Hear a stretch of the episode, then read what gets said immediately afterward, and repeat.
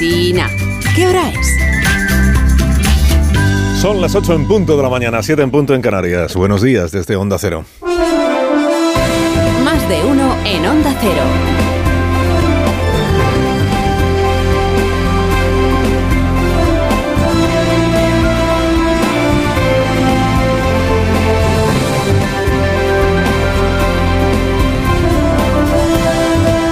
Tal? ¿Cómo están? Bienvenidos a una nueva mañana de radio. Estamos estrenando el 25 de julio del año 2023. Felicidades a nuestros oyentes en Compostela. Felicidades a nuestros oyentes de Galicia, el día de, de la comunidad autónoma. Felicidades a quienes hoy no trabajan. Es jornada festiva, les he contado ya, en unas cuantas regiones. Pues enhorabuena a todos los ciudadanos que hoy están de, de día libre. Felicidades a los Jaimes, a los Jacobos, a los Yagos, a los Santiagos. Y felicidades a España en, en general, porque hoy es el, es el día del patrón de España. El patrón que defiende y protege el país. No está claro a estas alturas de quién, pero Santiago, el día de Santiago, el, el mayor, Santiago el mayor, el apóstol. Contaba un diario la semana pasada, lo recogimos aquí, cuando aún había medios eh, de comunicación que daban por hecha la mayoría absoluta de la derecha y afirmaban como un hecho, no como una posibilidad, sino como un hecho día tras día en sus portadas y en sus crónicas que Feijó iba a presidir el nuevo gobierno de España. Y anticipaban lo que iba a ir haciendo en sus primeros 100 días, como si fuera un hecho en lugar de una, una posibilidad. Contaba un diario la semana pasada que este martes, día de Santiago, regresaría Feijó a su tierra gallega en una suerte de peregrinación, de agradecimiento a los votantes y de exaltación de su propio liderazgo. ¿no? Decía aquella crónica, lo recuerdo, viajará a Galicia en regreso triunfal como presidente impectore. E insisto que lo decía como, como dándolo por hecho. Viajará el martes que viene como presidente. Había que decir, pero espérese usted a que voten los españoles y luego ya vemos cómo queda el, el Parlamento. Mire, los planes en política no los carga el apóstol Santiago, sino el diablo habitualmente. Y las comparaciones también las carga el diablo. Porque lo que según la leyenda regresó a Galicia no fue el apóstol, sino los restos del apóstol en una barca de piedra. Que como imagen para este segundo día de amarga digestión de los resultados electorales no parece que pueda ser muy del agrado del ganador derrotado que es eh, Alberto Núñez Feijóo. Ganador y a la vez derrotado. Ya decíamos el domingo por la noche, resumen de la jornada electoral, Feijó gana las elecciones, pierde la investidura. La política es así. Un día has vencido a Pedro Sánchez en el debate de televisión y eres el gigante por el que la derecha española suspiraba. Y al día siguiente te has quedado corto de escaños y entonces eres la decepción que a la derecha española le incomoda. Al menos a una parte de la derecha española que ya está por ahí diciendo cosas. Bueno, ayer tuve el acierto el señor Núñez Feijóo de ofrecer el discurso ante la dirección de su partido en abierto para que todos los ciudadanos que tuvieran interés lo pudieran conocer y lo pudieran seguir. El presidente en funciones, Pedro Sánchez, como viene siendo tradición, pues en la reunión del Ejecutivo del Partido Socialista no puso ni plasmas. Todo lo que se pudo ver de la reunión pues fue el momento en el que ovacionan al, al survivor, al superviviente, al soldado Pedro Sánchez superviviente de la ola conservadora que al final se quedó en olita y aspirante a permanecer en la Moncloa aun habiendo perdido las elecciones generales. Igual habrá que recordarlo más de una vez viendo cuáles son los enfoques de algunos periódicos y de algunos comentaristas. Sánchez no ha ganado las elecciones generales, Sánchez ha sobrevivido a las elecciones generales, que es distinto. Y a lo mejor sigue siendo presidente con una investidura en la que participen no solo los partidos de izquierda que hay en el Congreso de los Diputados, sino también dos partidos que de izquierda tienen poco, que son el Partido Nacionalista Vasco y Junts per Catalunya. Que además de independentista, como dice Rufián, bueno, Rufián lo dice cuando toca decirlo y cuando no conviene pues no lo dice. Pero como dice Rufián es la derecha independentista. Junts per Catalunya. No hubo rueda de prensa al terminar la ejecutiva del Partido Socialista en el día de ayer, no hubo nada que explicar a los medios. La versión oficial dice que eh, el PSOE entiende que hay que dejar descansar a los españoles. Alabado sea el PSOE, alabado sea el presidente, que dice, hombre, ya que les he hecho votar el día 23 de julio, ahora ya que descansen. Descansemos todos. Que no hay prisa, no hay prisa. No hay prisa para empezar a tejer las alianzas con vistas a esa posible investidura, que es la única viable en este momento, que es la de el presidente en funciones, Pedro Sánchez. Dice en el PSOE que lo intente Feijón. La versión menos oficial lo que dice es que lo intente Feijó y que se cueza Feijó en su propia salsa, ¿no? que dedique estos días a ver cómo le van diciendo que no, el PNV ya lo ha hecho, cómo le van diciendo que no a su investidura los, los demás grupos parlamentarios y si quiere que vaya una investidura fallida y así se evidenciará, quedará visible más que nunca esto que llaman la soledad del PP, 136 escaños. Nadie tiene tantos en el Congreso, pero la soledad porque su único socio es Vox. Este es el plan. Dice, y para sacar adelante la investidura de Sánchez, ¿cuál es el plan? Ah, pues solo hay un plan posible, que es atraerse la voluntad de Junts per Cataluña. Y de su líder. Bueno, es que Junts per Cataluña tiene varios líderes. En realidad, se supone que el líder espiritual sigue siendo Carles Puigdemont. En el PP están como si les hubiera atropellado un tranvía, eso salta a la vista. Además tienen, digamos que, interpretaciones diversas dentro de la dirección del partido respecto de qué es lo que ha ocurrido para que al final la mayoría se quedara muy por debajo de la expectativa. Si el problema es haberse abrazado a Vox en los gobiernos autonómicos y municipales, o el problema es haber recelado de Vox y haber eh, intentado hacer, eh, hacer conciliar este doble mensaje que dice en las comunidades autónomas no pasa nada por gobernar con Vox, pero en el gobierno de España no queremos gobernar con Vox. No pasa nada por gobernar con Vox, pero blindamos las políticas de igualdad y estas quedan en manos del PP en los gobiernos autonómicos. En fin, distintas interpretaciones. Digo, en el PP como si les hubiera atropellado un tranvía. Y están intentando, claro, que España no olvide que quien ha sacado 136 escaños, muy por delante del segundo clasificado, que es el de 122, pues es eh, Núñez Fijo. De todo lo que ayer expuso el ganador derrotado en su discurso, quizá lo más inesperado, es esto que contó de que Sánchez y él han hablado. Bueno, han hablado, han hablado.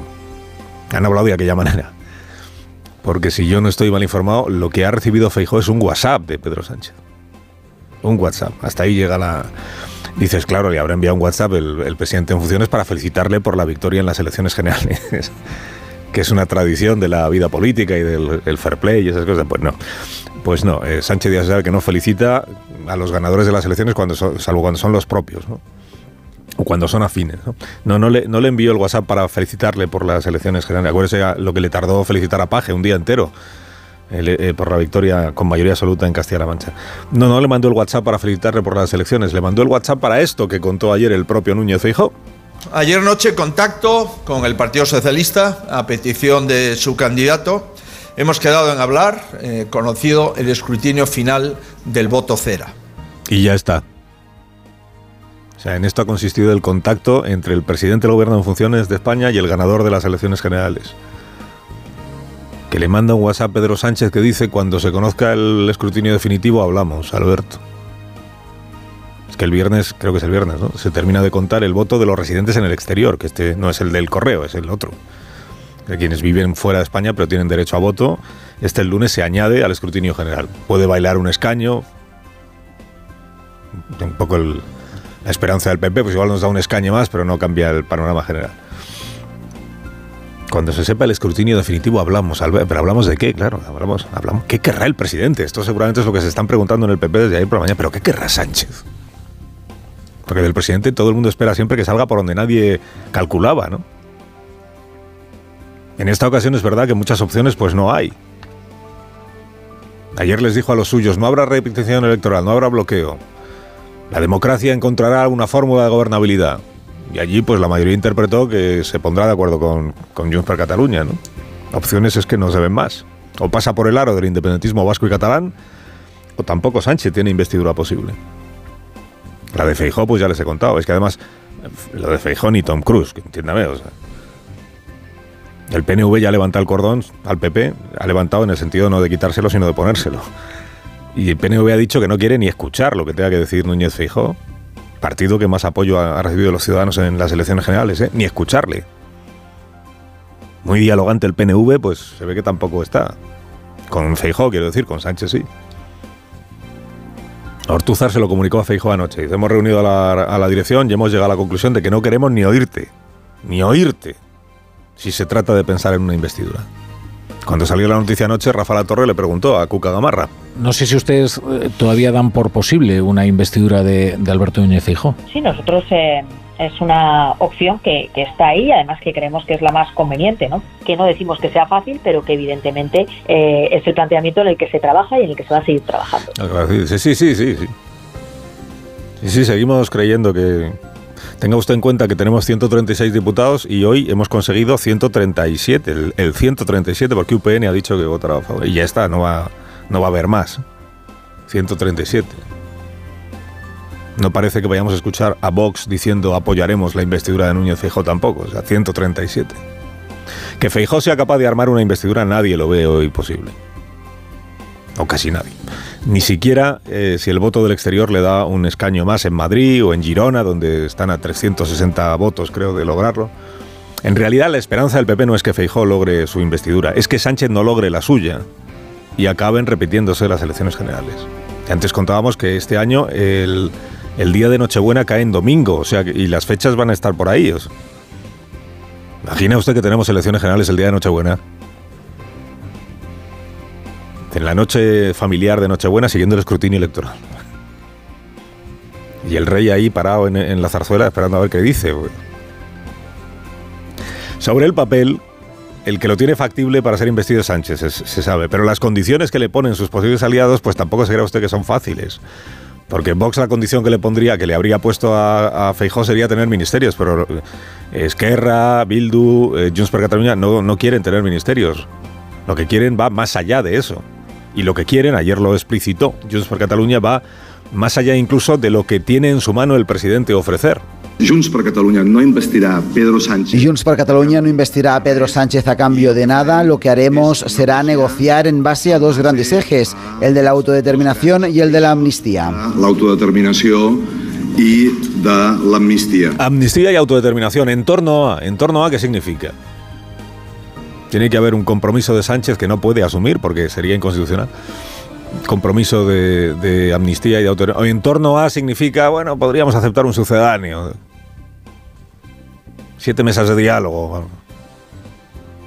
Como hoy dice la vanguardia, podríamos aceptar igual, que a esto sí parece que está abierto el gobierno, según la vanguardia o el PSOE, podríamos aceptar fórmulas que eviten el encarcelamiento en el futuro de líderes del proceso que aún no han sido juzgados.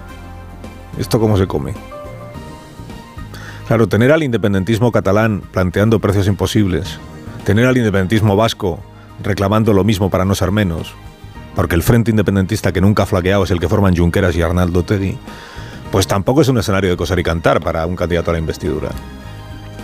Ya lo dijimos ayer, que tu continuidad en el gobierno al cabo de cinco años de presidente esté en manos del enemigo público número uno de la justicia española, pues tampoco es que sea la carta de presentación de un gran triunfador. Superviviente sí, triunfador. Decretado el silencio en el PSOE a descansar españoles a descansar, lo que se reedita es la, la fórmula de la investidura de 2020, que no fue el PSOE sino su socio menor, que fue Podemos en aquella ocasión, quien fraguó los acuerdos para la investidura. Pablo Iglesias fue en realidad quien amarró los apoyos de, por la vía de la abstención en aquel momento de Otegi y de Oriol Junqueras. Bueno, pues ahora es el partido Yolanda Díaz el que se encarga de la tarea, encarnada Yolanda en este caso en Jaume Asens, exdiputado, abogado, que tiene línea directa con Tony Comín y con el propio Puigdemont. Iglesias, por cierto, que todavía existe, Pablo Iglesias, ha emplazado a Sánchez a ir de frente, a dar la cara y a enviar a negociar a Waterloo a su secretario de organización, Santos Cerdán. No vaya a parecer que Podemos desea que la investidura naufrague y que haya que volver a las urnas, habiendo contrastado ya el tirón electoral de Yolanda Díaz escuchando ayer a Yone Belarra ha sido un tirón electoral bastante decepcionante. Gobernar con más fuerza. Ese fue el motivo por el que elegimos a Yolanda Díaz como nuestra candidata. Y sin embargo, Sumar se deja más de 700.000 votos y muchos escaños respecto al peor resultado de Unidas Podemos. La estrategia de renunciar al feminismo e invisibilizar a Podemos no ha funcionado. Los números avalan lo que dice Yone Belarra. La euforia con la que compareció en la noche electoral yo Yolanda Hombre, puede explicarse porque ella también se veía ya en la oposición y peleando por su propia supervivencia interna, pero no se explica desde el punto de vista del pobre, pobre resultado que ha obtenido Sumar. Hombre, tampoco sabemos qué habría sido de Podemos si se hubiera presentado por su cuenta. O con la marca Podemos, es verdad. Pero lo de Sumar se ha quedado muy lejos de lo que una vez fue Podemos. Y no ha logrado superar a Vox en la tercera plaza del tablero político. O sea que Podemos en esto tiene razón. Yolanda no ha sido el fenómeno que sus publicistas aseguraban que sería. Carlos Alsina en Onda Cero.